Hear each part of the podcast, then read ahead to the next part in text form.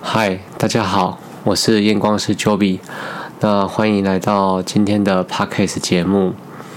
今天我想分享的是，作为验光师，我在验光的时候，我会发现了什么？在验光的时候，是一套遵循一套标准的流程。呃，在流程进行下来，因为每个人的情况不同，所以我们的流程也必须灵活的调整。当检查被外界因素打断时，如讯息、来电或同行亲友的交谈，这些被打断的时刻，给了我一些机会去观察和理解这些客户的生活。而我会在这些中断的时刻，会观察到一些情形。呃，今今天想分享观察到的一个现象。这次想要说的是职场精英女性，她们有些是中介主管。有些在外商大公司工作，他们的叙述能力出色，对于配镜的需需求点很明确。我非常乐意接待这样的配镜者，因为很轻松、很省事，不用过多的说明，他们就往往得到他们想要的东西。但在这个过程中，我却发生了一发现了一种名为“恐弱”的现象。恐弱，我们可以把它想成是恐惧软弱的这种现象。恐弱这个词源于日本作家上野千鹤子的著作《死于极限》。在《死于极限》这本书中，他描述了一种心理状态。这种状态下的人认为自己有软弱的部分，因此他们对于软弱感到深深的厌恶，对他人或他人对他们的软弱进行严格审查或排斥。举例举例来说。这些女性强调个人选择权，常常会说出一句话：“请尊重我的选择。”以此以这句话来避免他人或对他们的行为或思维中软弱的部分进行评价。所以，他们遇到事情啊，或者是他们软弱的软弱的部分，他们往往会说出“请尊重我的选择”这句话来逃避。他们认为生活中所有的经历都是自己的责任，但这种想法可能会使他们在一个不公平的社会中陷入更不公平的待遇。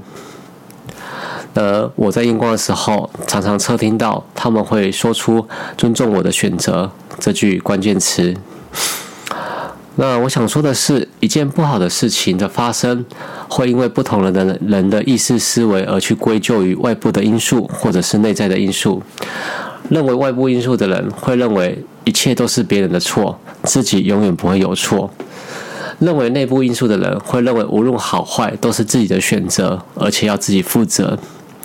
看起来好像内部因素比较有积极的心态，对自己的人生做了负责。但说句实话，负责久了就是内耗殆尽，精神内耗，做什么事情就提不起劲了。如果不适当的排解，可能会引发心理问题。我不是个心理智商的专家，所以也无法提出好的意见。但也许可以看看很成功且大家都很赞赞赏的人，也许我们会有些想法。我最近在 YouTube 看到一个呃邓丽君的一个颁奖影片，在颁颁奖影片中。负责翻译的人没有来，所以呢，邓丽君呢，他就临时充当了翻译。那全程呢，翻译了外籍嘉宾的一个呃呃颁奖致辞的一个话语。邓丽君本人，她并并非专业的口译人员，英语也不是母语，但她仍然接受了翻译的任务。在嘉宾说完话之后，在一个他就会马上的翻译。那突然有一段话。在嘉宾说完了之后，他突然之之间不知道如何翻译，所以呢，他就呃用一种求助的眼神看着嘉宾哦，外籍嘉宾。那嘉外籍嘉宾呃领悟到他的意思嘛，他就在说了一句话，但邓丽君可能太紧张，还是不能有能够翻出来。那这个时候现场当然会陷入一些尴尬，但最后解决这个状况的还是邓丽君本人。他承认自己的不足，他没有恐弱，他大胆的承认他自己不足。他说了一句：“邓教授怎么还不来啊？”啊，那邓教授是原本负责翻译的人。这个时候，全场大笑。听到这里，你可能会欣赏呃邓丽君的美丽与个性，还有可爱的一面。但你要知道，她的表现可不是只有可爱哦，她是有着极高的智慧与勇气的。因为他说出了这句话，那我们可以去细细的想一下，是否非常的有智慧跟勇气呢？因为他能接受自己软弱的部分，而且呢，呃，就是把这些场面哦，都漂亮的化解了。那最近 AI 的孙燕姿也是非常热的话题，而孙燕姿本人也出来回应了，他说了一句话，呃，他说。